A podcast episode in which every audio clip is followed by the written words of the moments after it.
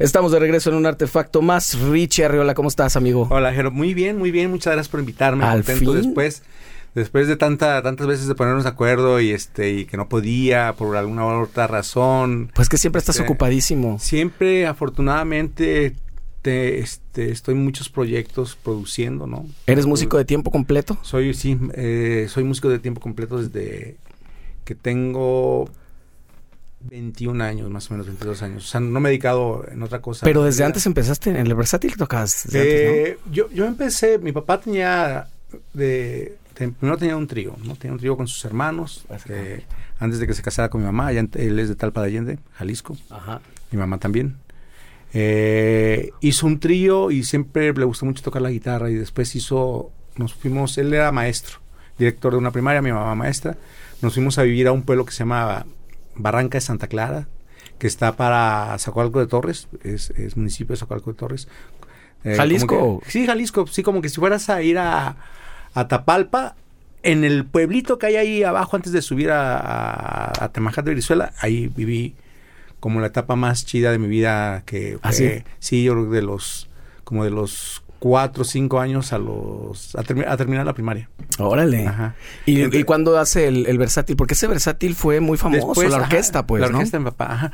Después nos fuimos a vivir a Bellavista, ya que también es otro pueblo, en el ingenio Bellavista. Después nos venimos para acá, a Guadalajara. Eh, y mi papá hizo un grupo con sus hermanos, empezó primero con sus hermanos. Y a cada quien, a ver, ¿qué quieres tocar? Ya te- mis tíos tenían una, una rondalla, tenía una tía que... Todos cantan, todos... O sea, musical, la música, la parte musical la tienen muy... Tengo un tío, que mi tío Alfredo, este que canta súper bien, también sus hijos cantan muy bien, como es ya un rollo, eh, mi tío Enrique que también canta, eh, eh, mi tía Ramona que era también la cantante, entonces era un grupo de puros hermanos. Y no había bajista, entonces pues me- a mí me preguntaron qué quería tocar y a mí me gustaba mucho Kiss, eh, los Beatles y dije, bueno, Paul McCartney toca el bajo, Gene Simmons toca el bajo con Kiss, entonces yo el bajo, ¿no? Ah, ¿Iniciaste con Inicié el con el bajo. Yo no, no, no. Yo aprendí a tocar guitarra hasta los hasta los 20 años, yo creo 22 años. Pero siempre fue bajo, ¿no? Y ahí mi papá fueron las primeras clases que me dio. eh, soy autodidacta. Ya después de grande ya me metí a estudiar la escuela de música. Estudié cursos de armonía y todo ese rollo. Pero ahí empecé, empecé a los 14 años a tocar. Y luego, fiestas. y, y luego, y me luego- quedaba dormido. No, no, no terminaba las fiestas porque estaba bien chavito. Sí, Ajá. eso. Oye, ¿cómo me contabas ahorita un poquito con el tema del alcohol y eso? Tu papá no te dejaba desde Mi papá chavo? no, no, mi papá no, no me dejaba tomar Porque él no alcohol. tomaba Él nada. no tomaba, pero sí, ya que entraron, después metió a otras personas que ya no eran del grupo y ellos ya tocaban, este, pues, que metió saxofones, trompeta y la trombón y todo el rollo. Y ya ellos sí, ellos sí me daban, tenía 14, 15 años y me daban, órale, para que te ambientes, y me daban así como a la discre, sin que papá se diera cuenta, Ajá. como un poquito alcohol con, con refresco, ¿no? Y este, ¿Y te gustó? pues me divertía más, como, como que esa parte a veces es tan común, ¿no? En la parte de los músicos, ¿no? Es, es una- demasiado lo mismo que estamos platicando, que es algo tan común, tan común, que eh, te tienes que enseñar a controlarlo, ¿no? Sí. Si no, ahí te puedes perder y lamentablemente pues han perdido. De hecho, el baterista, un baterista que estaba ahí con papá, murió de cirrosis, ¿no? Un gran bateri- un baterista buenísimo. Y es una historia Pero- repetida. Pero, pero es una historia, este, pues ahora sí que muy, muy, pues pasa mucho, ¿no? Y más como, como en la parte, no hay como una barrera, pues, sabes, en la parte musical que Claro. la diga, no, si tomas no puede, no como en una oficina. O sea, inclusive, o, tómale para que te ambientes. No, acá está, bien visto. gente. Muchas ¿Eh? veces digo, yo siempre digo, eh, o sea, por ejemplo, con los clientes y eso, o sea, se- te lo celebran mucho. Ajá, te lo celebran. ¿eh? El hecho de estar, pues, hasta crudo. Ay, ando crudo. Ahorita se arma y te ayudan y todo, ¿no? Sí, pero digo, pero fueron, fueron años muy padres. Yo estaba en la, en la secundaria, este, cuando empecé, después ya en la prepa conocí unos amigos que hicimos un grupo de rock. Eh, este amigo Jorge, eh, Jorge Curiel, le decían el Milor, el George. Él venía de Estados Unidos y, era fue el primero que vi que traía un Marshall y una Les Paul y, le gustaba, o sea, traía, la verdad es que escuchaba música muy, muy, muy, eh, bueno, la parte afín fue que nos gustaba mucho Led Zeppelin. Entonces ahí empezamos a tocar covers, después, este, Police, Iron Maiden, Merciful Fate, o sea, toda la banda de metal, este, Scorpions, todo lo que había en, en ese Sí. tiempo, Judas Priest.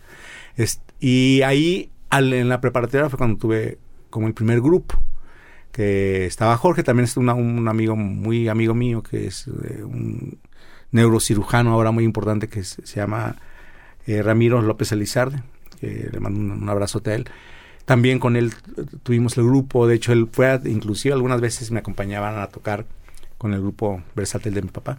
Y aparte Bien. una, una época en la que estaba surgiendo también mucho de la movida del rock en Del rock en Guadalajara. Así. Porque, bueno, en español en general, pero en Guadalajara mucho. Me sorprende que no te hayan invitado a muchos, muchos más proyectos de podcast, o a lo mejor sí te han invitado y nomás me dijiste que sí a mí.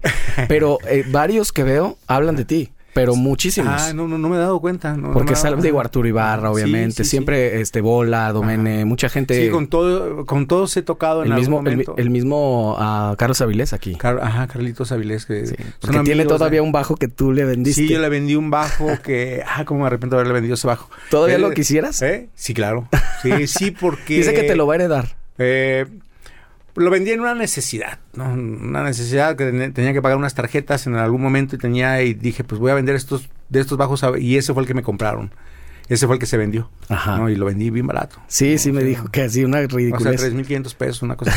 sí, ya sé. Pero ahí Eh, sigue, Pero pues. ahí sigue, ¿no? Y aparte, pues son cosas, o sea, llegué a tener 70 73 bajos, ahorita ya no tengo tantos. 73. Yo me acuerdo de haber ido en tu Sí. departamento este que, te- que tenías en la colonia En- moderna. En la colonia moderna. Sí, ahí tenía, no tenía tantos. Después lo fui viendo como, como una inversión. ¿Y ahorita cuántos tienes? Hay mucha Ahorita no gente. tengo que- tantos, no tengo unos 35, más o menos, yo creo. Pues sí, yo llegué, yo creo que tengo cinco y ya se me hace así como. Eh, es- pero, pero también están ahí, en algún momento, pues se venden. En algún momento, como digo, en algún momento me los voy a comer. ¿no? Pero además ninguno de los que tienes es así como que barato ni nada, ¿no?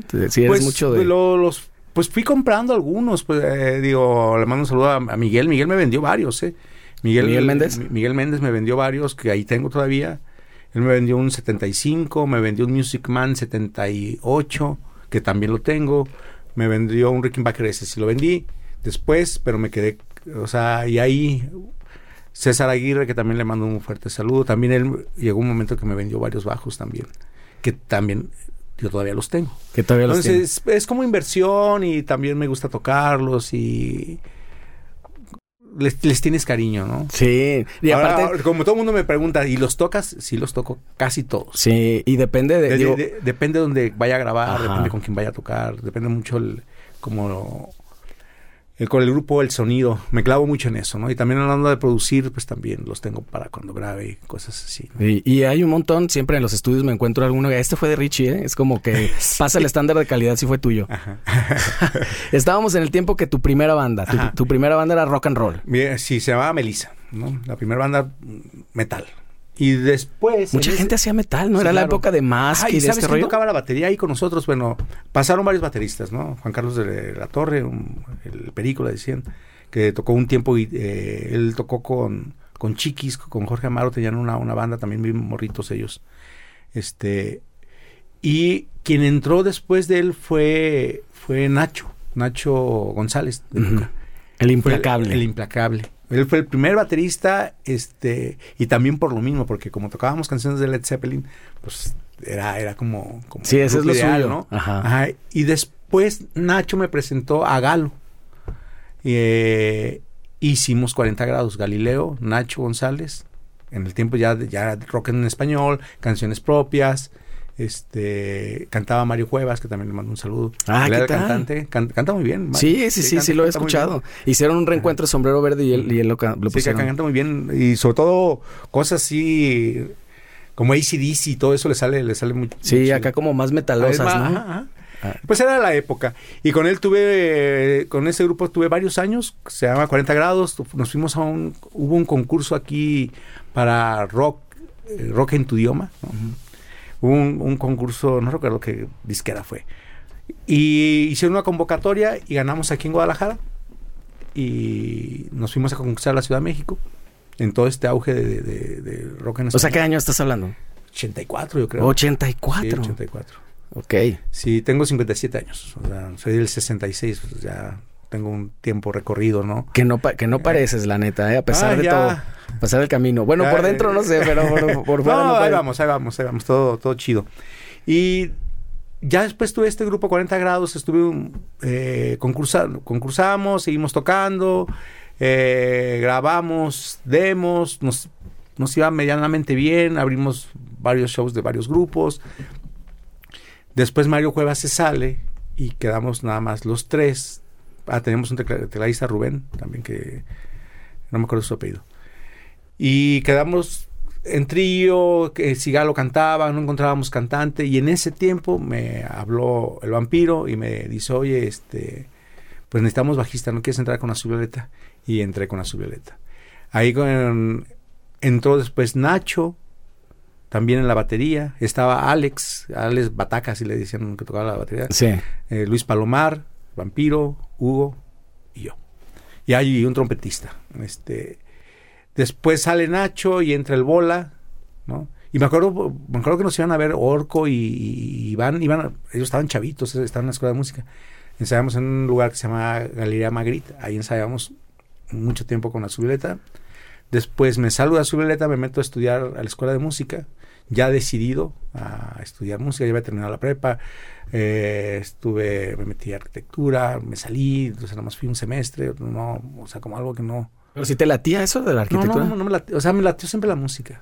O sea, la arquitectura la hiciste como tipo Como, el, como el tipo plan para, B. para que mi papá no Ah, estuviera A, pe- diciendo... a pesar de ser músico, tu papá no, mi sí papá era- nunca quiso que fuera ¿A músico. poco? ¿no? Todavía antes, eh, falleció hace cinco años, todavía hace cinco años, en un año antes de que se pusiera mal, ¿no?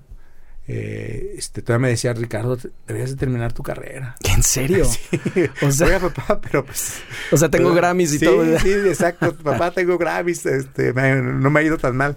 Eh, y todavía él, él quería que terminara la carrera. ¿Qué Nunca tal? estuvo muy de acuerdo, ¿no? Y también el ambiente y todo este rollo. De, de- de- digo, murió feliz sabiendo que, que hice algo en, en mi vida y más en la música, ¿no? Y que se lo debo a él. Y Qué chido. ¿Y él, él en, el- en qué momento dejó de tocar él? ¿O la orquesta se terminó él nunca, junto con él? eh, él después tuvo, yo me salí de, de esa, de ese grupo, después entró, se quedó mi un primo, tuvieron ahí, no estaban de acuerdo en muchas cosas, en la parte musical, y no sé si se, creo que lo sacaron, Ujú. terminaron sacando a mi papá, Ah, sí. sí, o sea, como diciéndole que ya habían cambiado de nombre el grupo y bueno, lo sacaron.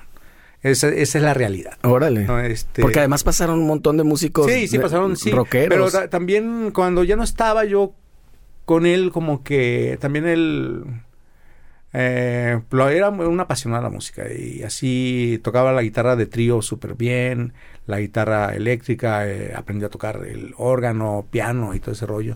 O sea, como que traía la música muy, muy, muy en el fondo. Y, o sea, de, de oído, pues.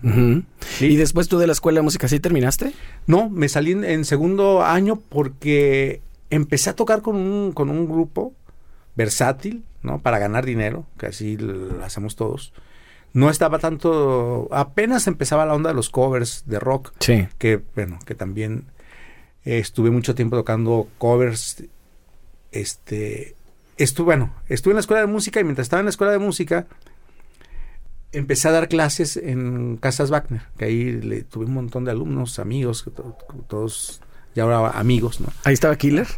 Ahí estaba eh, Killer, Killer trabajaban en Casas el- Wagner, ajá. Ah, sí. Y también lo conocí, pero ahí de alumnos pues tuve muchísima gente.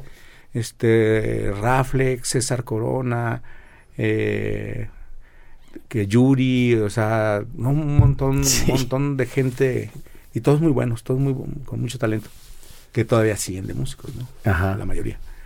Eh, y ahí Sara fue a buscar un bajista porque tenía un grupo que se llamaba La, La Vida Mía, ya que ya no tocaba con No, mala vida. La vida mía es lo No, que estás la- hablando. la- perdón, sí, perdón. Mala vida. La, la vida mía es con, con lo que estoy tocando ahorita. Eh, mala vida. Y quería buscar un bajista. Entonces yo tenía tiempo sin tocar y le dije, ah, pues yo entro. ¿Cómo tú entras? Sí, yo entro. Ella iba a que le recomendara un, un- alumno. Y estuve un tiempo con mala vida y le digo, ¿sabes qué? Como que este proyecto no, ¿por qué no hacemos un- algo nuevo? Las canciones, o sea, estaba otra gente y empezamos la dosis. Entonces con la dosis eh, Ya buscamos a, este Aldo, Ochoa, Tlemilco. Sí. Después entró Giancarlo, Gilberto, Nina. Eh, grabamos un, un demo. Pero además una banda que para el tiempo no era nada común, eh, la, alineación y el estilo musical, No, no, porque no se usaba para nada, digo. No se usaba metales, ¿no? O sea, exacto, metales para empezar. ajá, creo que... y los ritmos, ¿no? Ajá, y era más funk y empezamos con la onda del ska y todo ese rollo, que ya estaba la maldita en ese tiempo. Sí. Eh, Pero la maldita mo- son como mucho más fusionado, Ajá, ¿no? sí, y acá era, era, pues, la idea era hacer un grupo de funk, ¿no? Eh, nos firmó Sony, eh, grabamos tres discos. ¿Ya estás hablando ahí de principios de los noventas? ¿O Ya, todavía ochentas? Ahí estamos, no, ahí ya estamos noventas, ahí ya estamos 96, más o menos. Sí. Ya estamos como O bien 96. entrados los noventas. Sí, bien entrado en los noventas. Entonces nos fue muy bien con la dosis. Este, tocábamos mucho, siempre nos iba bien en festivales aquí en Guadalajara, andábamos por la República tocando. Hicimos gira también así de camión, ir de a toda la República. Ahí fue tu primer acercamiento real con una disquera así como grande y, Sí, y esa, todo esa este fue la primera. Esa fue la primera acercamiento. Muy bien, estuve Como que todavía te tocó el, el, el- en la época donde era gran presupuesto, video, Claro. telehit, MTV. Sí, le- había presupuesto, a pesar de ser un grupo de rock, ¿no? Eh, la dosis, sí hubo presupuesto para hacer videos, sí hubo presupuesto para viajar, para, para todo, ¿no? Este, para grabar. eh, el primero lo, lo produjo eh, este, ahí se me fue, Toussaint, ahí se me fue el nombre, el baterista, se me fue el nombre, ya también que ya falleció. Ajá. Eh, ahorita a ver si me regresa el nombre. ¿Es Enrique? No, Enrique, Enrique es el bajista. Es el bajista, claro. Es- ¿Fernando? ¿Eh? Fernando. Ah, Fernando. perdón. Pero mira, gran amigo y se me fue el nombre. La edad. Este, él, él lo produjo, el segundo disco yo lo produje, que es el, eh, uno, uno de covers, y después nos fuimos a Los Ángeles, tres meses a Los Ángeles, a grabar el último disco que se llama Hidro. Hidro, que, donde hicieron un giro. Me quiero regresar Hicieron- poquitito porque ya produjiste tú. ¿Cómo te Ya. aventaste y tus compañeros dijeron, sí, Richie está, ya está listo para producir? ¿Ya habías Ah, producido antes? ¿Mande? No, no, no, no había producido. O sea, prim- estaba en toda la parte de composición, toda la parte de arreglos, todo ese rollo, ¿no? Eh, pero, no sé, confiaron en mí, confió Sara en mí, confiaron que lo podía hacer y, y empecé como a buscar, como eran covers, a, a reversionarlos, ver los arreglos junto con, con este... eh, ay, se me fue el nombre. Ese disco se llama Ajá. Acapulco. Ese disco se llama Radio Acapulco. Radio Acapulco. Radio Acapulco. Sí. Ah. Y todavía mediáticamente fue bastante bien, ¿no? y nos fue muy bien con ese. Después, en el, en el hidro, ya no había metales y creo que el cambio fue así como muy drástico. Sí, se fueron a cuarteto, Ajá, ¿no? y nos fuimos a cuarteto. Ya ahí es cuando entró Marza. Ahí es cuando ya entró Marcia. Todavía Tlemilco en la guitarra, obviamente Sara en la voz Ajá. y tú ahí también produciendo y haciendo un montón de También, cosas. también. Había, en ese tiempo yo lo recuerdo perfecto, hubo como un impasse raro, como que no sabían a dónde irse, o no sabía la música bien a dónde irse, porque estaban como todas estas cosas de garbage Exacto. y muchas cosas con tintes electrónicos, pero en México, digo, eh, ese es el, el- el ejemplo también. Tal, tal cual, tal cual, así como lo estás eh, El ejemplo también con, con, con Azul Violeta, que hicieron su mini multi, Ajá. que es- no sé si les... A mí me encanta tanto Hidro como Ajá. mini multi, pero creo que no les fue muy bien. No nos fue muy bien. Tal vez en- como que la en gente no lo entendió. ¿o Ajá, ¿Qué, en qué la- sería? la- en la parte comercial no nos fue tan bien. También el cambio fue así muy fuerte. Muy drástico, La gente exacto. que está acostumbrada a los metales. Parecía otra banda. Parecía otra banda. De hecho, parecía otra banda. Sí. Y por alguna razón, eh, como tú dices, no funcionó tan bien. El disco eh, a mí se me hace muy bueno. Y en ese tiempo conozco a Edgar.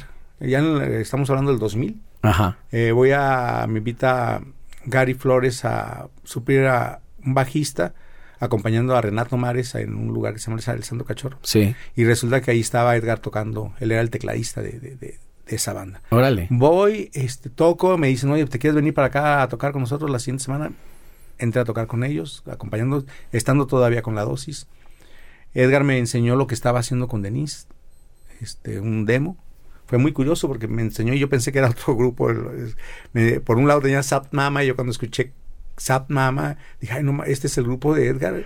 Dije, "No, está- y me dijo, no, ese no es ese que está por el otro lado. Y ya escuché el demo. Pero cuando escuché a Denise cantar dije, ay, o sea, me impresionó luego, luego la voz de Denise.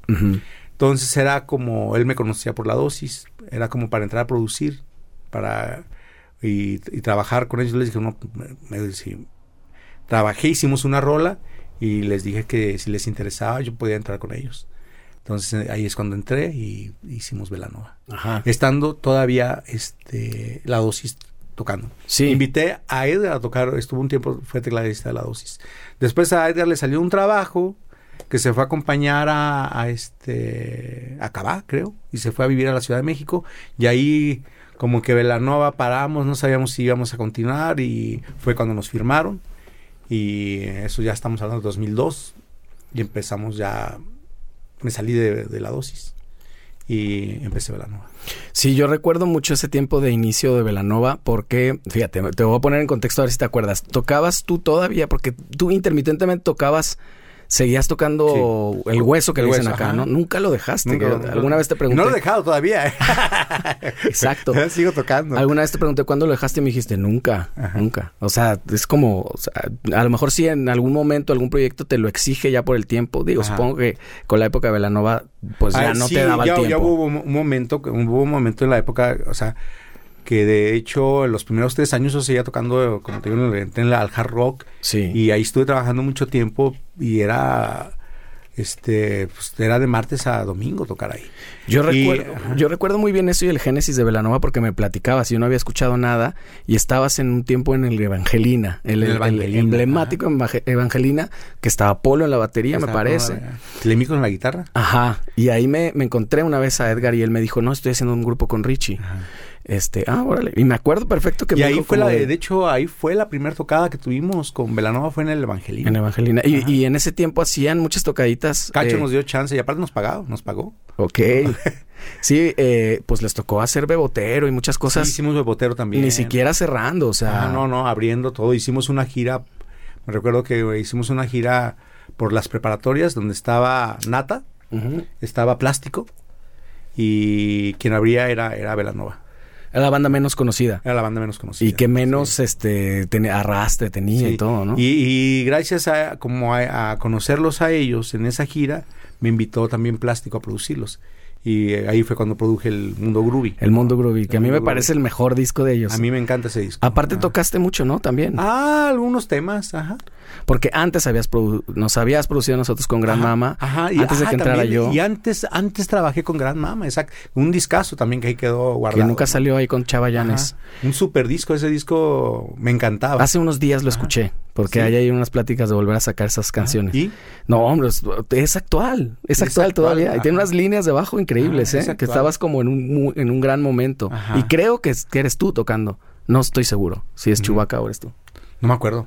Que algunas cosas las grabé yo también. Ajá. Y Chubaca, digo, Chubaca también es un gran bajista, súper sí. bajista. Sí, que anda con Siddhartha. Ya anda ahorita con Siddhartha, sí, un gran súper bajista. Y después a mí me tocó ya, ya convivir bien contigo en el, eh, cuando estuviste eh, produciendo lo segundo que también grabamos con Chava, Ajá. ahí este, con Gran Mama. Gran Mama. Que yo, aprendí puedo, muchísimo de tu manera de producción, de los apuntes que hacías al principio, como estructurar la rola Ajá. en tu mente y, y, de qué manera funcionaba mejor la canción. Ajá. Y a, a mí siempre me alucinó eso de que tú pensaras que la canción es lo primero, no lo, ni la voz ni la, sino la canción tiene que hablar por sí sola, ¿no? Sí, el, el yo creo que es como vas aprendiendo y, y, cada canción debe tener como una, una dualidad y tiene que ser única, ¿no? Uh -huh. Como buscando esa, esa parte elemental.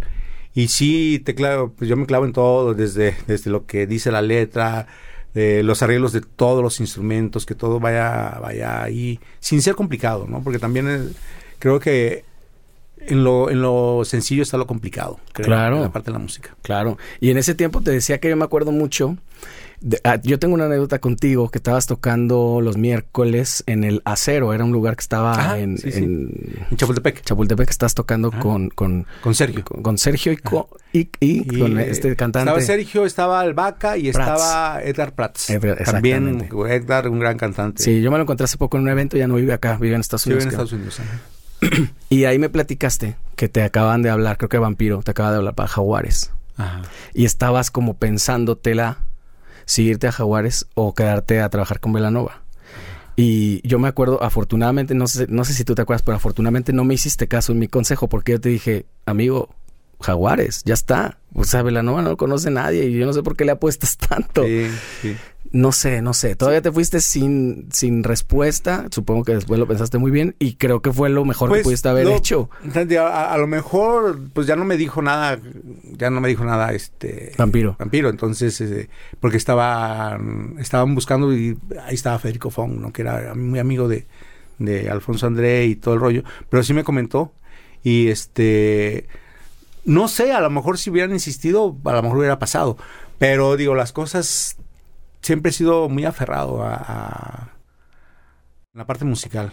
Y yo creo que esa parte es lo que lo que ha hecho que hasta la fecha eh, siga viviendo de esto, porque es muy complicado vivir de la música. Sí, uf, sí, ya lo creo. Pero además siempre le viste algo más a Velanova, Sí. porque venían, a lo mejor entendiste como justo lo que faltó con Hidro.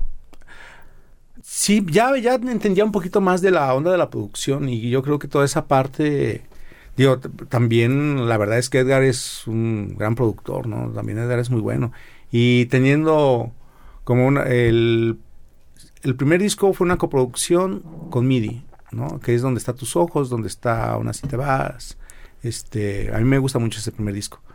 Lo grabamos en, en Cuernavaca, en un hotel. Ahí hicimos un estudio, en una habitación era un estudio, otra era, y así, ¿no? Ahí lo grabamos en una semana, el primer disco.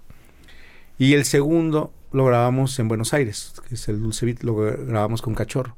Cachorro López también, a él aprendí, es a quien más le he aprendido en la parte de la música. Sí, qué bárbaro. Sí, ¿Cómo es, fue? Es, es un gran, gran, gran, gran productor y tiene una feeling muy, muy, muy peculiar, pues, para, para producir y muy asertivo siempre, ¿no? O sea, esta parte creo que siempre un detallito cambia la rola, ¿no? Ujú. Un pequeño detalle cambia la rola y, y eso se me, se me hizo muy padre. Pero bien, ven el comentario, ¿por qué le aposté a, Be- a Belanova? Porque como dijo Cachorro en un comentario, si tienen a Maradona, ¿cómo no les va a ir bien, no? Y, Claro. y Denise, pues Denise es, es un talentazazazo. O sea, canta, así como canta, escribe letras. O sea, me acuerdo eh, la manera de trabajar, pues siempre mostramos las, ideas y trabajaba unas canciones Edgar, otras las trabajamos ahí mismo en conjunto. Yo a veces me ponía con, con la guitarra a sacar ideas y me acuerdo que llegué con la de Rosa Pastel y no, no es mentira, pero la hizo, hizo la letra en 10 minutos, la letra completa. Y muy curioso porque yo cuando la escuché dije, ay, está raro porque la canción no tiene, no tiene un estribillo, ¿no? no tiene un coro. Pero cuando la escuché en mi casa, lo que decía la letra, dije, no. Le, me acuerdo que le hablé por teléfono y le digo a Edgar, oye, no, qué super letra hizo Denis. ¿no?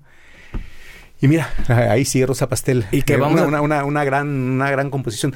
Ento- entonces, pues sí, cuando a la hora que empecé a trabajar con ellos, vi el talento, o sea, pues soy afortunado de estar con ellos también, es la verdad, ¿no? Porque, porque a veces, digo, así como trabajé con muchas personas, como Sara, que también tiene súper talento en composición, Hugo, también, me, también Hugo es de los mismos que, que está escuchando la canción, está escribiendo, Hugo Rodríguez, y de repente está can- se agarra, agarra la letra, o sea, no canto ninguna nota. Agarra la letra y empieza a cantar ya una melodía de una canción terminada. Así es Hugo. Wow. Entonces, está padre porque dentro de todo eso, la neta es que he sido muy afortunado porque le he aprendido a mucha gente. O sea, no, no es. eh, la verdad, yo no me considero con mucho talento, te lo digo así, de, de una manera real, ¿no? pues- Mi percepción. Pero sí he sido afortunado porque he aprendido y como que me adapto muy fácil. Entonces, eso. Eso, este. Y trato siempre de tener como buen, buen trato con la gente, ¿no? Esa es una de las cosas Ajá. que te han mantenido y que te han Ajá. llevado a donde estás, porque también la humildad en este rollo. Yo siempre he dicho, y varias veces ha salido en, en charlas aquí, que la gente más grande son los que menos pedos tienen y más tranquis y, Sí, no, y yo menos así- creídos son y eso. Al contrario, o sea, creo que le he aprendido muchísimo. O sea, el vampiro también le aprendí eh, en cuestión de guitarras. Ahora que estoy trabajando con Lalo, o sea, aprendo. O sea, aprendo. a tus todo el tiempo. 57 años sigues Tengo aprendiendo. 57 años, ajá. Y sigues aprendiendo. ¿Te Y consideras aprendiendo todavía un aprendiz? Todavía no. el- está bien curioso porque la semana pasada estaba estuve, estuve buscando un método, ¿no? Y no lo encontraba, lo encontré y dije, ay, me voy a poner a estudiar este método, ¿no? Un método de Jaco Pastorius, un libro. Y me dice mi hija, pero ¿por qué lo estás estudiando, papá? Ya está bien, ya, se, ya el libro ya está casi roto, ¿no? Le digo, hija, tengo 25 años que no he podido terminar este libro. Y te sientes en deuda. Y, no, no, lo he podido terminar. Y me puse a estudiar y saqué, no sé, 10 barras y pues Jaco. claro. No, no, no es fácil. No, para nada. Y sobre todo, ahora no es nada más, no es por sacarlo, sino es. Ahora analizo qué es lo que trato de ver. O sea, sobre el acorde que tocó, qué notas tocó. O sea, no, no es como una. Cuando estaba chavo era en repetición, ¿no? Como perico, pero sin saber, sin, sin analizar lo que, lo que musicalmente está haciendo. Ahora es lo que trato de hacer más. O sea, si escucho una canción en la radio que me gusta, ya sea Justin Bieber, sea Dualipa, como que veo en el, en el piano o en la guitarra las notas por donde está haciendo la melodía, los acordes que está usando, eh, cómo está amarrado el bajo y, y el bombo, ¿no? O sea, y te empieza a dar respuestas de luego por qué las canciones tienen cierto éxito o algo. Si te empiezas a encontrar similitudes. No hay. No hay una fórmula, no hay una fórmula, no hay una fórmula. Yo creo que. O sea, no, si lo hubiera, imagínate. si hubiera, estarías haciendo rosa pastel una y otra vez. Exactamente. Y, además ya no funcionaría. O sea, si quisieras, si quisieras hacer dos veces rosa pastel eh, con la misma fórmula, no, no, no funcionaría. Y, y así es la música, así la entiendo y así la he concebido y y trato de todo el tiempo como estar escuchando, lógicamente que, que siempre regreso como a lo mismo que me gusta, me gusta mucho escuchar los Beatles. Ayer, antes de para dormirme, estaba escuchando el, el, uno que sacaron, que son puros demos, que es el, volumen 3. Volumen 3, ¿cómo se llama? Este, este que son, son puros demos de, de y dije, qué maravilla. o sea, desde la esencia de la composición ya tenían las canciones, o sea, con pura guitarra y sonaban que para mí esa es una parte importante, una canción que... Pues es que si hay algo cercano a una fórmula es eso, ¿no? Es eso, que la canción funcione La canción funciona con, ajá, con guitarra y voz. Y por eso le sucede a los Beatles que lo, pueden versionar en salsa o en bossa nova y todo, todo funciona, claro. Cuando te fuiste con... Cuando se fueron con Cachorro López y que fue una gran experiencia, ustedes ya habían tenido un éxito que fue Tus Ojos. Teníamos, ajá, eh, fue un éxito eh, medianamente, o sea. ¿Sabes aquí? Porque yo tocaba en un lugar, digamos, de moda, eh, en el Bali Bar, que, en el cual tocaste también varias veces. Porque poca, poca gente sabe que tú fuiste bajista de mi banda, de Gárgamel, un también, tiempo. También toqué un tiempo, te, te suplí a ti. Sí, pero te quedaste como de oficial, no sé, como un mes. Ah. Una cosa así. Porque yo ya iba a triunfar con Gran Mama según eso. Sí, me acuerdo, sí. Eh, pero en ese tiempo empezó a sonar ahí ahí muchísimo. Y nosotros ya teníamos cantante femenina, que por cierto es María León. Ah, mira. Este, y, y, pues teníamos que tocar esa canción. Entonces, como el tema de las secuencias era una bronca, entonces era más difícil. Yo me acuerdo que te lo pedí muy generosamente, me lo diste, y no sé si te acuerdas, pero yo sí. Nos vimos en la Gran Plaza, estaba Denise, estaban todos, o sea, en un tiempo donde pues nadie ni siquiera los reconocían. Pues Denise estaba sentada ahí. Y me diste un disco, un CD. Y me dijiste, toma, cópialo y me, te lo encargo porque es el único que tenemos. Y si no me va a regañar, no me acuerdo quién era tu Inge en ese tiempo que estaba. Eh, ah, este, Germán Cuervo. Ajá. Germán Cuervo. Me, va a regañar. También una amiga. Sí, y, y, este, y nunca te lo regresé, amigo. Por eso ya no lo tocaron, no lo te ¿Sabes? En lo teníamos. En algún, en algún cambio de casa apareció y estaba escrito con, con azul. Lo voy a subastar o algo así. Es la, la tus ojos sec. Así es. y yo sí lo, copié, pero nunca te lo regresé. Pero bueno, en ese tiempo nos pidió la gente mucho y, creo que también luego las bandas de covers le hacen también justicia. Me acuerdo mucho que tocábamos las canciones en ese tiempo de plástico, de Pito Pérez y tal. La gente las pedía un montón y no solamente sonaban con el DJ, sino ya también con la banda. Con la banda. Sí. Y ahí ya era un putazo. Yo ahí me di cuenta que la gente la pedía y la cantaba. Funcionó, fue muy curioso porque esa canción empezó a funcionar primero en la Ciudad de México. Alguien la tocó y la gente no sabía, este, sobre todo en antros, en, todo, en, todo, en ese tiempo había todo ese rollo de, la de los festivales de música electrónica, que de hecho le abrimos a Moby eh, dos veces, estuvimos así tocando en fiestas de música electrónica con Velanova y funcionaba mucho en los antros la canción de tus ojos.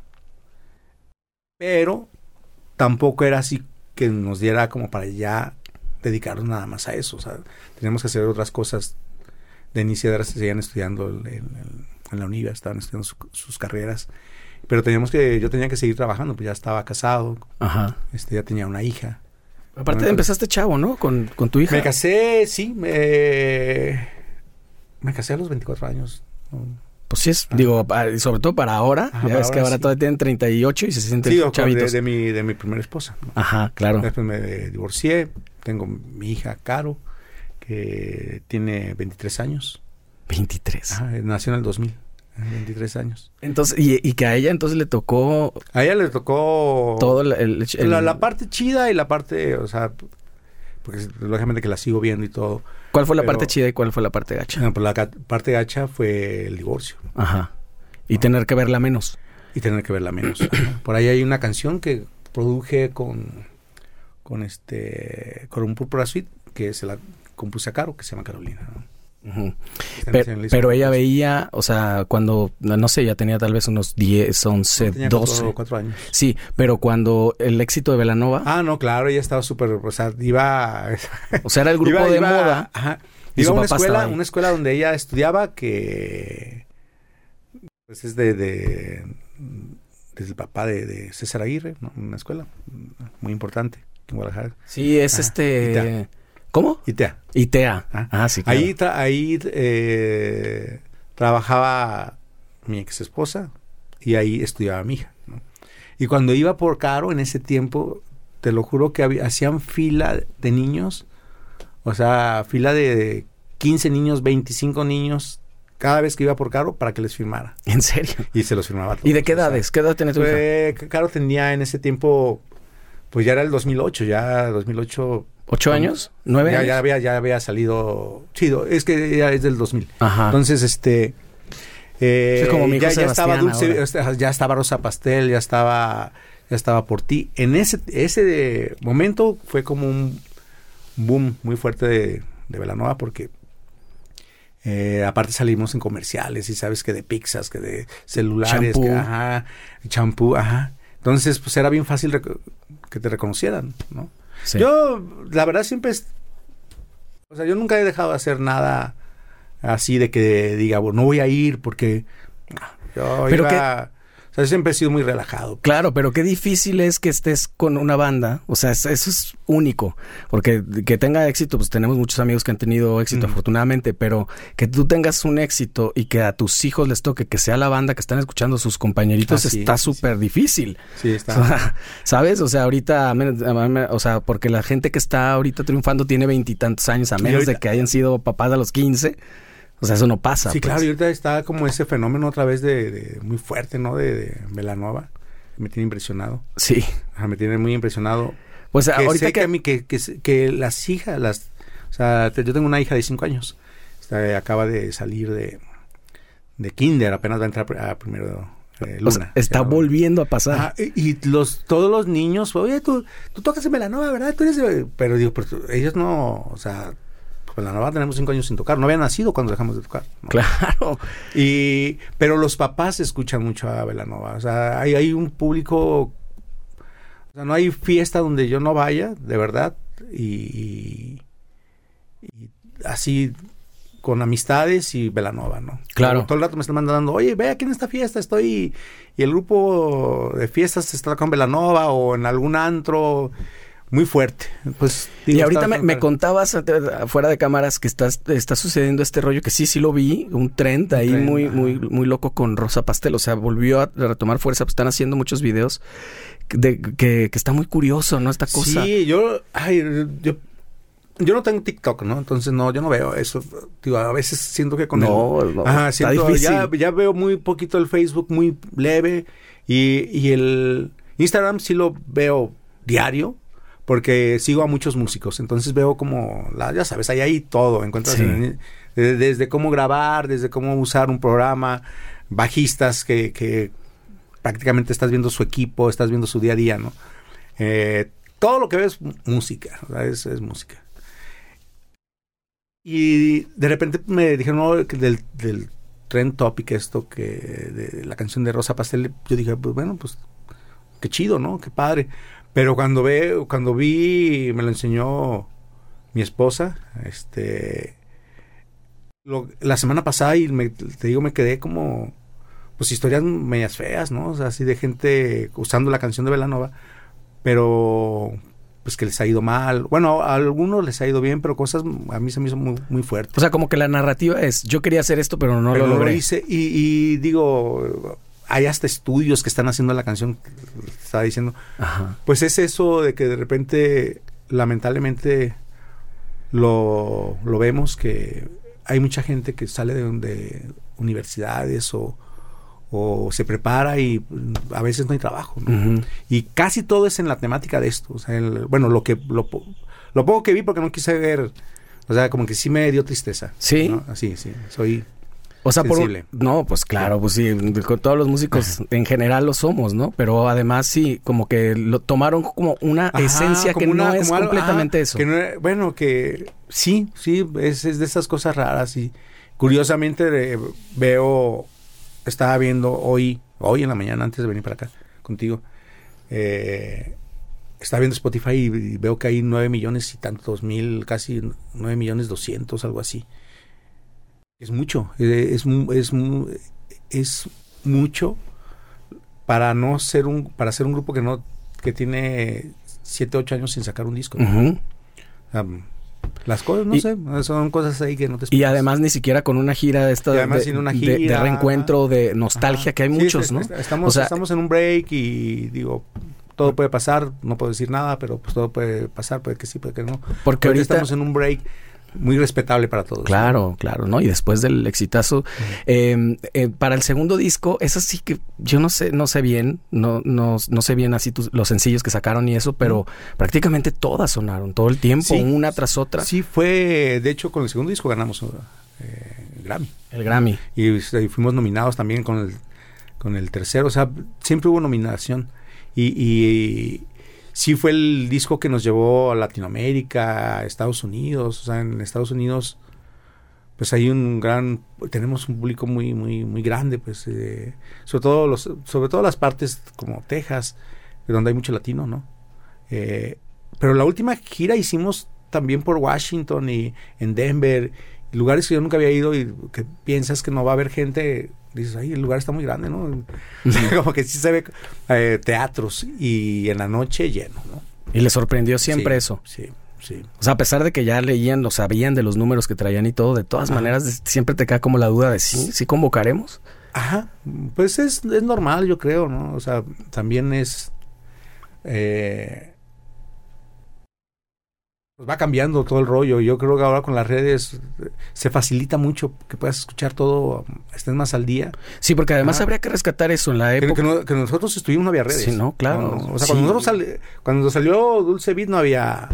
No, si es que había MySpace, ¿no? Sí, es que, pero no funcionaba Hasta igual. el segundo disco empezó, empezó con la onda de, de Apple Music. Ajá. Ah, pero en el segundo disco. El primero no era todavía CD. Se vendieron también muchos CDs. Se Sí. vendían muchos CDs. Y supongo que te preguntan esto muchísimo. ¿Va a regresar Velanova? Ah, no, no, es como una pregunta que no sé. No sé Pero responder. tú feliz. ¿Eh? Pero lógicamente que si regresáramos, pues yo feliz, ¿no? Y si te lo preguntan un chorro, supongo. ¿Eh? Sí me lo preguntan y trato de, como no es algo que esté en, en mis manos, ¿no? Yo creo que se dará en su momento que se tenga que dar o no se dará, no, no sé. Claro. Eh, lógicamente que también trato de tener como, como un respeto por mis compañeros, ¿no? Este, tanto por Edgar como Denis, los quiero mucho. Entonces, también como tenerles ahí su, su momento de, de, de que hagan otras cosas. ¿no? Y aparte, tú nunca no fungiste como su hermano mayor o algo así, porque Sí, eres más grande tiempo. que ellos. Sí, sí, sí, todo el tiempo, todo el tiempo. Pues es que hay, o sea, yo los conocí a ellos cuando tenían 18 años, tuvimos 20 años. Bueno, ahorita son 23, ¿no? Que ya no nos hemos visto todo. De vez en cuando platicamos. Pero este, pues sí hay un cariño, pues es como...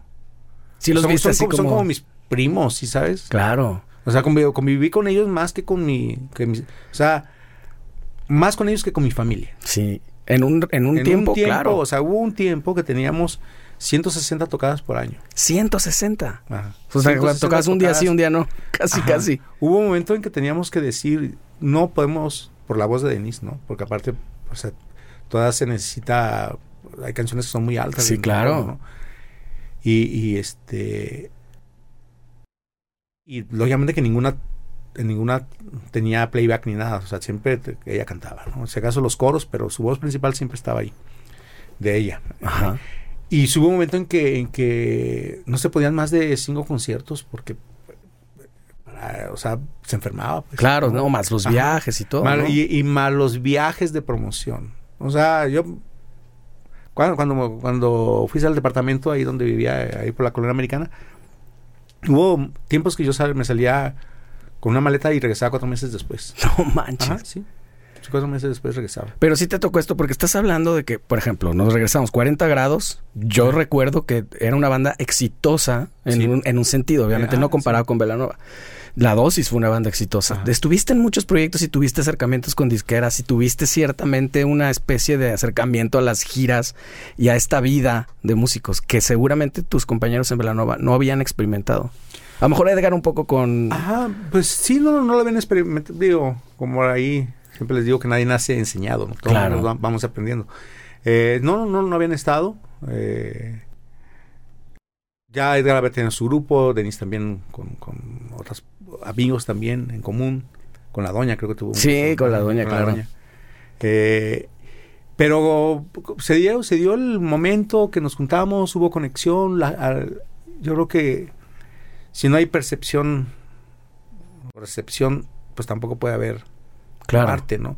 O, o- y eso pasó, o sea, y eso pasa con muchos proyectos. Algunos, aunque la música está fregoncísima, está todo muy bien hecho, pues a veces no, la gente no lo, no lo acepta. Y Velanova entró así muy, muy, en los momentos también. Era un momento en que todo estaba en inglés, no había la música electrónica, todo era en inglés. Nosotros eh, fuimos en español. Entonces, como que todo influyó, todo se fue acomodando. ¿Sí crees que es también mucho el factor estar en el momento y en el lugar adecuado? Sí, sí creo. Creo que si estás en el momento y el lugar adecuado y estás capacitado, eh, todo es más fácil. Y supongo que también mucho trabajo. Eso la gente tiende a hacerlo a un lado y solamente poner como el lado de la gran fortuna que tuviste por haber estado en el lugar, en el momento, ajá. tal, tal.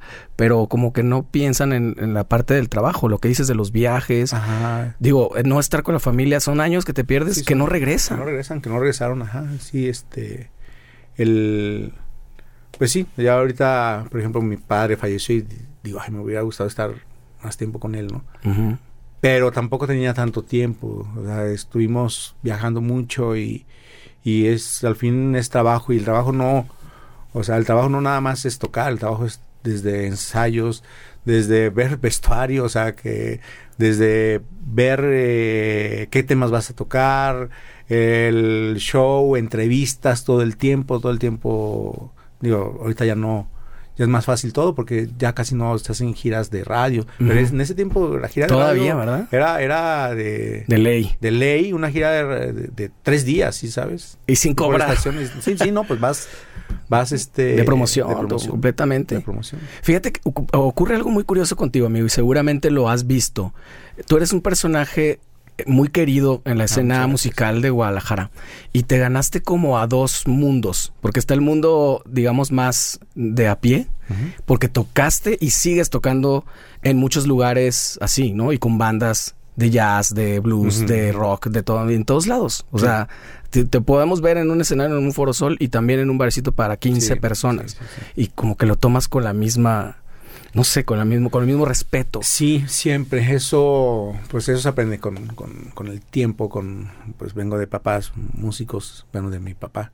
Y el respeto es, o sea, yo recuerdo a mi- papá, el día que se murió mi abuelo, mi papá y todos sus hermanos tocaron, ¿no? Sí. Y hasta después lloraron, ¿no? Eh, fue una etapa triste, pero, pero mi papá dice, y tampoco la gente tiene que saber por qué tú vas. Si lo tomas con esa o sea, realmente está padre todo ese rollo que uno dice el músico, pero realmente tú vas a divertir a la gente. ¿no? Claro. O sea, eso es una parte esencial. No esa onda, perdón por la palabra, no esa onda de mamonería, soy artista. Yo nunca lo he visto así. ¿no? Es como algo que, que, no sé, o a lo mejor en algún momento se puede, y no, y es, no, no, no. Se no. te pueden ir las Ajá. cabras. Sí, puede ser, puede ser. Pero, pues es un trabajo para mí como trabajo afortunado. Sí, ¿no? claro. Trabajo Exacto. afortunado, pero es un trabajo como cualquier otro. Y hay que tomarlo con el mismo respeto. con el y mismo todo. respeto. y- Entonces hay, y- hay muchísimo, digo, lo sé, yo por siendo Ah. bajista, en, el- en los foros de bajistas y eso, hay mucha gente que te respeta Ah, como bajista, independientemente de los proyectos en los que has tocado. Y creo que eso no es muy común que pase, por lo menos no en Guadalajara, porque luego no le perdonan a la gente el éxito. Ay, aquí es, digo, así como tengo muchos amigos y me da gusto saber que me quieren, ¿no? Se me hace, yo también, lógicamente, que te estimo a, a todos, ¿no? Es muy raro que yo hable mal, porque también dentro de las cosas que aprendí de mi papá es que me decía que a veces de un músico malo aprendes más que de un músico bueno, porque aprendes qué no hacer, ¿no? Sí. Entonces, mejor te quedas callado. Eh, y, y esa parte siempre ha sido algo muy raro, muy raro aquí en, en Guadalajara. O sea, mientras en otras partes se apoyan mucho, ¿no? En la, en la onda musical aquí, no sé si haya cambiado. Porque pues los que veo pues, son mis amigos, ¿no? Pero no sé entre las bandas si sea todavía el... el- siempre hubo como ese rollo de, de no apoyarse mucho. ¿no? Sí, como una especie de rivalidad. Como, una, como una- sí, como, como una, como que si fuéramos equipos de fútbol, ¿no? Este, como rivales. Y yo creo Y que a veces... no es así, No, ¿no? yo No. creo que a veces Ajá. ni siquiera sin Bueno, reflexionarlo. mí ¿eh? Ajá, y- Porque yo me acuerdo haber vivido mucho en la época de Plástico Gran Mama, nos pasaba eso, que Ah, era como el Chivas ándale, América. Ándale, exacto. Y es ridículo porque no, o sea, ni que no pudieran comprar los dos discos, escuchar a las dos bandas, la gente, ¿no? Y, y, y, y aparte, no, no tanto como de la gente, de, los mismos Las músicos, mismas, exacto. De los mismos músicos. ¿no? Pero insisto que contigo sucedió eso muy curioso que, que nunca yo escuché a nadie decir, no, pues Richie se vendió o algo así. Como, por ejemplo, les pasó a nuestros amigos de Maná, ¿no? Que siempre hablan, no, es que ya se vendieron y ya están en... No sé, como que él, pienso que el éxito mismo no se los perdonan.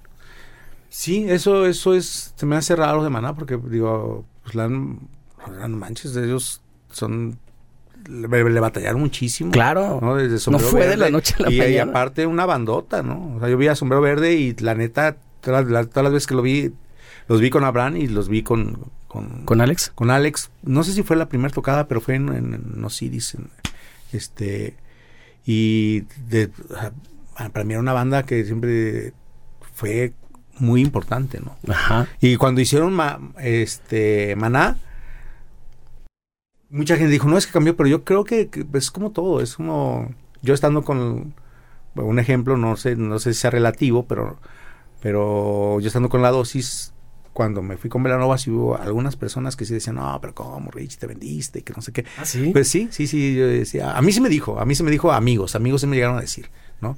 Y está bien, o sea, y hasta gente, muchos, eh, no, ¿cómo es posible que después de la dosis, melanova? Pero no lo entendían, pues, ¿no? Entonces a veces también pasa eso. Sí, si bien es cierto que no existen las fórmulas para las canciones, sí hay como un caminito o alguna cosa que sabes que sí o sí van a funcionar. Y a ti que te gustan tanto los Beatles, por ejemplo, yo encuentro ciertas similitudes en Claro. canciones. Ah. Obviamente tiene que ver el, el elemento genialidad, ¿no? Pues tenías a Paul y a John, pues simplemente eso. Ajá, tenías- pues, sí. O sea, como tú dices, tienes a Maradona, Ajá. la Denise. la- a Denise, o sea, la banda va a funcionar. Ajá. Pero si además la canción está buena y además tú trabajas para eso, ¿cómo aprendiste a lo largo de, de- o, con, con Cachorro me dices que aprendiste un montón? ¿Con los mismos productores fuiste aprendiendo a producir? Porque Sí. todavía lo haces hoy, ¿no? Sí, no, no, ahorita, ahorita ¿O es lo que más haces? Soy, soy, a- sí, soy muy afortunado porque tengo tiempo trabajando para Guanamor Records, ¿no? Le mando un fuerte saludo a Gustavo, que lo conoces, también Ujú. fue, es je- fue tu jefe también mío, bueno, ahorita es mi jefe. Y, y- y af- afortunadamente caí en un lugar muy, muy padre, pues, eh, caí por ti también, Sí. porque tú me invitaste. Este, y ahí me dio, o sea, yo entré primero como produciendo a Fanco, ¿no? Eh, estuve un tiempo con Fanco. eh, le mando un saludo a todos ellos. Talentazos, Eh, tocan sí, increíble, toda la vida han sonado Sí. cabrón. Gran, gran banda, gran banda. Y después de ahí empecé a producir a Segui. Después empecé a producir La Vida Mía, que es con, con los dos, toco en vivo. Los estoy produciendo, compongo con ellos. Este, más con Segui. Eh, también estoy produciendo ahorita Sonido Satanás. Estoy- Órale. ah, sí, está ahí, está. uh, sonido, también Sonido Qué Satanás, chingón. una bandota. Estoy ahorita eh, también produciendo, acabo de producir a Termo. Órale. Termo, uh, En su regreso. en su regreso. Con- Lalo, Lalo Plaza estoy, me estuvo ¿eh? hablando mucho de, de- de Sí. Termo, que como que no sabía muy bien cómo Ajá. andaban, pero qué bueno no, no, saberlo. acabo hace 15 días tuvimos producción todo en vivo, todo grabado en vivo, musicazos. Fue una banda que yo la conocí por Denise, de este y se me hizo increíble que me hayan invitado. qué porque- chingón. Porque es una banda que a mí me gusta mucho. Eh, estoy también ahorita, bueno, ya no sé si dije a Sofía, Sofía Steiner. No, no había Eh, dicho. Estoy produciendo también a Sofía. Que ya está sola. Que ya está sola, está de solista, buenísima también, muy buena. Sí. Muy buena, este... Yo tuve chance de producir una cosita ¿Ah, ahí en sí? la ULM con ella. Ajá. Sí, es muy talentosa. Muy talentosa, sí, tiene un talento y un ángel muy bonito. Sí. Ah, Este, y estamos, estoy pues trabajando ahorita, eh, prácti- bueno, también tengo un montón de, de cosas. Voy a tocar con César Ledom, que me invita mucho, Ajá. Clapton. Este, también tiene, él tiene un- una, una banda de música disco padrísima que, que siempre que me invita, nunca le digo que no. Sí, sí, sí, he visto. Es que, es que está me gusta, Ceci eh, ahí, ¿verdad? Está Ceci ahí. Ah, porque pues tocar música disco es... Pues es que es funk, lo- en realidad. Es lo que más, lo que más disfruto tocar. Claro. Ah, en este momento, ¿no? Sí, pues O sea, es que es funky. siento- Y el bajo es así lo más, ¿no? Ten- Tenía un, bueno, ya no hemos ensayado, tenemos un, un tributo a Beatles, que está el Orco, está este Caco, Richo y Calumi y yo. Órale. Muy bonito, muy bonito ese No, pues debe sonar Ajá. brutal. Aparte, todos super fans. Todos super fans. Ese era juntarnos por, por fans. Claro. Y, y, ¿qué más? Pues estoy con los Fantasmas también tocando, eh, que es un grupo como de covers reversionados. Eh, ¿Qué más estoy haciendo? Ahorita que me acuerde nada más. Todo el tiempo. Ves que al principio te Ajá. pregunté, ¿eres músico de tiempo completo? Y me dices, sí, pues eh, Sí. Más, más que eso. Yo creo que te vas a dormir y estás pensando en, en qué hacer al sí, día siguiente. Sí, que casi entre juntas, producción. Me estoy dedicando ahorita más a, a producción. Y, eh, y cuando puedo, sí, voy a tocar, ¿no? De, to- de toda tu historia y todo este tiempo, que obviamente me- mediáticamente lo más conocido es lo de Velanova, pero Sí. siempre has hecho cosas. Em- Iniciaste desde hace muchísimo, 83, 84, me, me contabas. Sí, sí empecé, o sea, siempre he tocado y de, o sea, cuando no había nada, ¿no? Ni PA ni nada. O sea, llegabas con tus bocinitas Zoom y con una consolita Zoom, ahí con sin monitores, lógico. Tus amplis, este, acústicos Zoom. Ya el que estaba muy fresa ya tenía un Marshall, pero no todo el mundo tenía un Marshall. Eh, y sí, era, era de llegar, de llegar así con tu equipito y ahí te conectas y tocas en una fiesta o tocas en, en- en- en los bares no te daban tanta chance cuando empezamos, ¿no? Claro. Y de todo ese tiempo hay muchas cosas que valoras mucho y que rescatas de eso. ¿Hay cosas de las que te arrepientes? No, de ningún, o sea, ay, no hay, o sea, de tocar con nadie. Ajá, pero de, con nadie. de haber actuado, de haber hecho, tomado una decisión o algo así. Ah, tal vez, tal vez el, el- lo de lo de la dosis cuando cuando ya no estaban los metales. Sí, como que fue algo que me que me arrepiento, ¿no? O sea, me, arre- me- me arrepiento en el sentido por no fui yo, no, sino fue una decisión, ¿no? Este, pero sí Como creo- de no haber continuado con la misma Ajá, espíritu ajá. así. Sí, tal vez, tal vez es que también, digo, tú lo sabes, cuando, cuando, mientras más cabezas hay en un grupo, Uy, sí. más complicado se vuelve, ¿no? Y no, no es, no es mala onda, sino, No, sino, pues ya sino que es, hay dos personas y hay pedo. Sí, y por ejemplo, una cosa con Velanova que estaba muy chida es que dos era mayoría, entonces a la hora de una decisión que no Era siempre rápido. estaba- era rápido, era rápido, ¿no? Y ahí teníamos ese acuerdo de, de que, de que si, si el otro no, no lo quería hacer, pues se- nos fregábamos, ¿no? Porque también a veces yo no quería hacer cosas o a veces Denis no la quería y Edgar y yo estábamos de acuerdo o viceversa. Y, y- pero cuando son siete personas, o sea, y cada persona trae... y aparte más chavos, ¿sí y sabes? Claro. Y con más, digo, Giancarlo, ya viste, hizo un montón de proyectos, ¿no? Sí. Eh, eh, con Gran Mama, lo acabo de ver ahora en Barcelona. Ahí está, ahora fui con, con La Vida Mía, fuimos a España, estuvimos allá un mes de gira, nos vamos otra vez a España, ya a festivales más grandes. Qué chingón. O sea, creo que es una, una banda que va muy bien. Este. Y. Y lo vi allá y me dio mucho gusto verlo. Y sigue, sigue, pues él sigue con, con sus proyectos, Sí. el solista, ¿no? Eh, y también con Telefunca. También vi a Aldo. A mí me dio. Los quiero mucho. O sea, Aldo fue alumno también mío. Sí. Pues te tocó a ti también, incluso aprender, pues todo este rollo que no había un precedente de contratos, de editoras. ¿Cómo te tocó aprender eso? ¿A la mala o, o si tuviste suerte con eso? De, no sé, algún contrato del que después no te pudieras, no sé, salir o, no entenderle bien el tema. Que el día de hoy hay gente que muchísima gente que se dedica a esto que no le entiende bien, o sea, cómo registrar, o sea, todas esas cosas. Sí, pues es algo, nosotros que vivimos acá en provincia, era en ese tiempo era complicado, ¿no? Había aquí un registro donde lo tenías que enviar y todo con el con el cassette o el, CD y lo enviabas para registrarlo y después de un tiempo te lo regresaban y ya estaba registrada la canción. No es algo que, ay, yo no sé, tal vez en esa parte puedo estar un poquito medio mal, pero no es algo que me ha importado mucho. ¿Ah, sí? Ajá. Pero siempre has tenido gente que pues te ayude. Tiene que pues se tiene que hacer, pues, ¿no? Pero no es algo así que... No, confío, confío. Sí, no eres muy aprensivo de ya salió una canción, listo, hay que registrarla, pero ya, mientras estamos hablando. ¿no? ¿no? Porque sí sucede, ¿no? Seguro te ha tocado que hay de repente, no sé, canciones que se filtran. Digo, me, ha pasado que he trabajado en canciones, he trabajado con mucha gente y ni siquiera no, aparezco ahí. En ni crédito. no, ni crédito ni nada, ¿no? Este... No me vas a decir quién, porque ya, te, ya te ¿Para pues ya, pasó.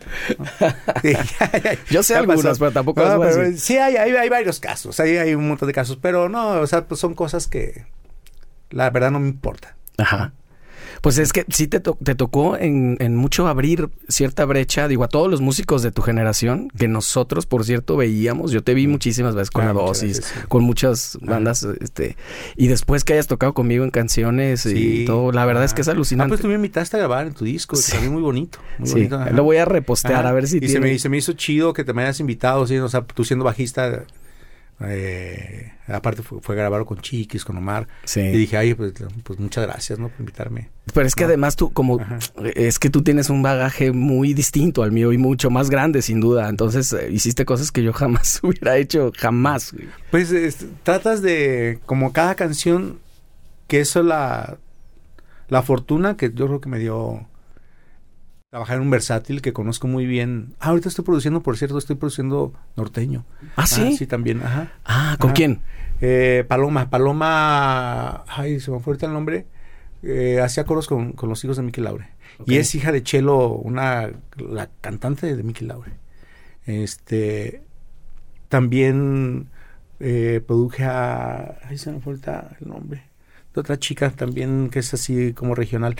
Pero pero también, como conozco ese tipo de música, o sea, fue muy curioso porque ahora que trabajé con Sonido Satanás, pues ellos tocan cumbia, ¿no? Y, y no pensaron que yo supiera de cumbia, pues, pues, pues toqué todo eso toda mi vida. O sea, con, y lo sigo escuchando y lo sigo tocando y, y es algo que conozco. O sea, aprendes, estudias la música. Claro. Yo soy, yo soy de esas personas que eh, estudio, trato de, eh, si es bossa nova, si es algo, o sea, trato de escuchar música, analizar, ver patrones rítmicos, o sea,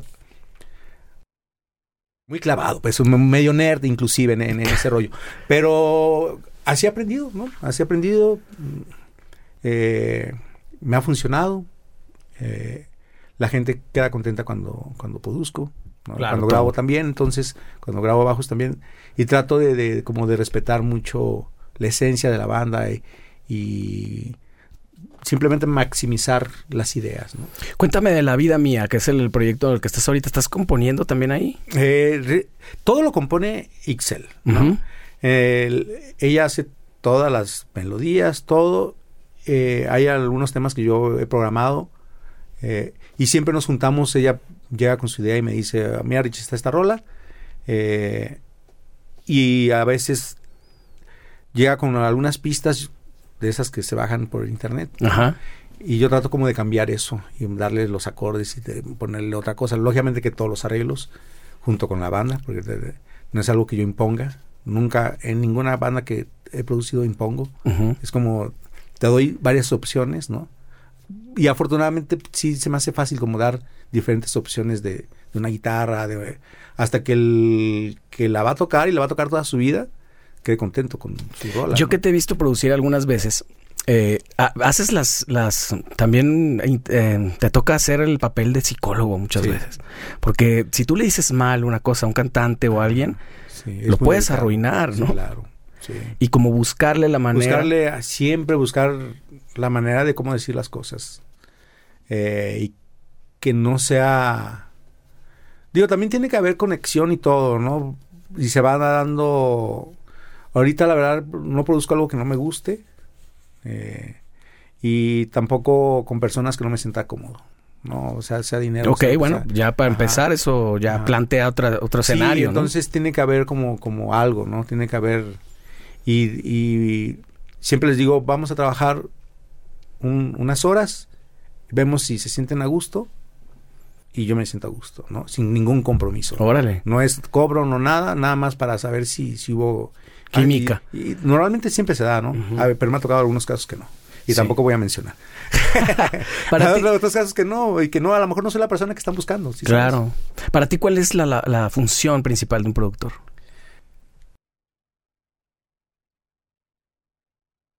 como rescatar la esencia de- del artista. O sea, como, como, como cosas que a veces el, el mismo artista sabe, o sea, las tiene y no se da cuenta. Ya. Sí, eh, es como porque composiciones todo, pues todo el mundo, todo mundo lo puede hacer, ¿no? Eh, in- intentándole, unas serán buenas, otras serán malas, pero como potencializar eso, tanto lo musical, este, como en la parte artística, yo creo que es eso, como, como buscar qué aciertos tiene y esos maximizarlos. O sea, en realidad es como ver el diamante ahí, ¿no? exacto. No estás inventando Y- tú nada. ajá. Y tal vez por eso me digo, con la vida mía, eh, por poner un ejemplo, pues es una banda que tiene un año y medio, toco con ellos en vivo también. Y le está yendo bien, ¿no? Y, le- y la verdad es que va, va muy rápido, o sea, va muy rápido. Pero toco y- con ellos, te, o sea, ¿la sientes tu banda o solo tocas con ellos? o- No, la, la siento mi banda. La- o sea, es de las que ahorita siento más, más mi banda. Lógicamente que también toco con Segui, con Segui, componemos Segui y yo todas las Ahí canciones. con ella sí que compones. Sí, ahí compongo. yo- ¿Escribes ah, letras? no, ella escribe todas las letras, yo hago melodías, hacemos melodías entre los dos y yo hago toda la música. Ajá. Te tengo que preguntar, pero yo tengo la respuesta de esto, tengo una respuesta de esto, pero no sé, para ti qué es más importante una canción, la melodía, la letra, la música. Es que es... Yo creo la melodía. ¿Sí? La, la- la- digo, Si tuvieras que apostarle dirías la eh, melodía. Es que con una melodía, con un silbido ya... O sea... Wind of Change, ¿no? Ah, sí. Sí, exacto. Ah, ah. Eh, pero está acompañado de una buena letra. Claro, Sí. Y esa buena letra está acompañada de una buena armonía. el escenario. Ajá, eh, porque la armonía, eh, una misma nota te la puede hacer triste o te la puede hacer feliz. Exactamente. Y, y ahí también es el contenido de la letra, porque no puedes hacer... Porque es lo que conecta. Ajá, no es lo que conecta. Pues lo que hablábamos Ajá. de Rosa Pastel, Eh, entonces, que sigue es- generando tema Eh, o sea, hoy. tiene que haber una, una... Sí me fijo en eso, en eso sí me trato de... Y si hay cosas ahí que me brincan, sí decirle, oye, ya te diste cuenta que si haces esto, o inclusive una let, una... O sea, llegan y me explican lo que eh, quieren decir con la canción, y a la hora que escucho la letra, digo, es que no, suena- no, me, son- no me sonó tan bonito como me lo dijiste. ¿Por qué no tratas de, como me lo explicaste, plasmar un poquito en la letra y cambiarle algo? Digo, son cosas que no me debería meter, pero pues lógicamente si alguien viene conmigo es porque confía en que... en que- Claro. en que- y a mí no me, no me... O sea, no me pesa decir lo que mucha gente dice, uh, es que lo aprendiste con los años. Pues sí, pero pues es... Ahorita ya te metes a YouTube y hay un montón de información, ya no hay nada. Claro, no hay trucos, ya nada nuevo. nada, ¿no? Ya, o sea, hay que tratar de ser lo más claro, lo más sencillo, lo más Sí. práctico. ¿no? Y sin embargo, todo el mundo está buscando respuestas porque no las hay. Y- Y, sí, yo, las, yo también las sigo buscando. y más hoy en día, en un, en un, o sea, tú avientas una canción en Spotify, ¿cuántas hay? ¿Cuántas hay? ¿Ya viste O sea, cuánto, cuántas salen? ¿No? No tengo el dato, pero no, no, este... Creo que por mes salen... No sé si seis, seis mil artistas nuevos. imagínate la cantidad de canciones que hay. O sea, es un, es un mensaje en una botella, en un océano lleno de Ajá, y, canciones. en, y en un océano donde, donde ahorita la gente eh, nomás ve el agua, ¿no? Y no se mete. Claro. ¿A, a qué voy con esto? Que poner la canción un cachito y si no le gustó, pues la quitan. Es, y Brutal. tu trabajo ahí de, de, de una semana, ¿no? sí. No es el que la compuso, el, o sea, no es nada más, no es nada más es grabarla, sino no es también masterizarla, componerla, armonizarla, eh, darle su portada y no me gustó. Y Para no, así y no- y no cuatro lo- segundos, ¿verdad? Sí. Exactamente. ¿Cuál es tu lectura de lo que está ocurriendo ahora con este tema de Rosa Pastel y que la gente valore tanto a Velanova el día de hoy sin, eh, que yo sé que te va a costar trabajo, pero sin humildad? O sea, Ay, no, porque es si- que no, eh, no, no, pues es que no es humildad fingida, pues es como percepción. pues, ¿no? pero al mismo tiempo entonces te das cuenta de que algo, algo Sí, conectó no, no, con la gente. Realmente no sé, o sea, no es, no es algo que yo te pueda decir. No, ni yo lo entiendo. No, entiendo el, el fenómeno, ¿no? ¿Tú crees que también exista una falta de un proyecto que comunique de esa manera hoy? No, porque sí hay muchos proyectos. Sí hay, hay, o sea, hay mucha gente, como tú dices, pues ahí, imagínate, salen seis mil artistas nuevos en Spotify. Este, no, sí hay, hay, hay muchísimas cosas. Pero tal vez puede ser de eso de, de pues los recuerdos, ¿no? ¿De la nostalgia? La- ah, sí, exacto. Sí. Puede ser también, sí. Sí, puede ser. Porque justo la- también, creo, no sé si estoy mal, ¿no? Que mucha gente que nos escuchó cuando estaban en la preparatoria o en la, o en la universidad estudiando, porque realmente pues, siempre fue público joven. Y también tenemos una comunidad de público LGBT grandísima, ¿no? Ujú, O sea, es me imagino. muy fuerte, muy fuerte, que también estoy muy agradecido, ¿no? No, no todo el mundo entra a, esa a la comunidad y mucho menos con ese apoyo que hemos tenido nosotros de, por parte de la nueva. Pero creo que es esa parte que ahorita la gente pues ya terminó su carrera, ya a lo mejor económicamente tienen, no como el video ese que vi de Rosa Pastel, ¿no? Que se vea cosas muy... Pero, pero es eso, es, es como... Como decir, ah, pues era el grupo que escuchaba cuando estaba más chavo. Sí, yo creo que sí, apela Y- mucho a la Y nostalgia. lógicamente que es lo mismo, yo conozco, yo soy fan de los Beatles por mi papá. Mi papá escuchaba muchísimo los Beatles. Entonces, mi mamá también. Eh, y por eso es que los escucho, es lo mismo. Y ahora la gente más de 40 años hacia abajo no es tan fan de los Beatles, ¿no? Ahora eran de Velanova. sí, sí, claro. Son los Beatles de esa generación. Ah, digo, estamos hablando de México. Por, Claro. de- de- Bueno, México y un Ah, cacho ah. del continente. Sí.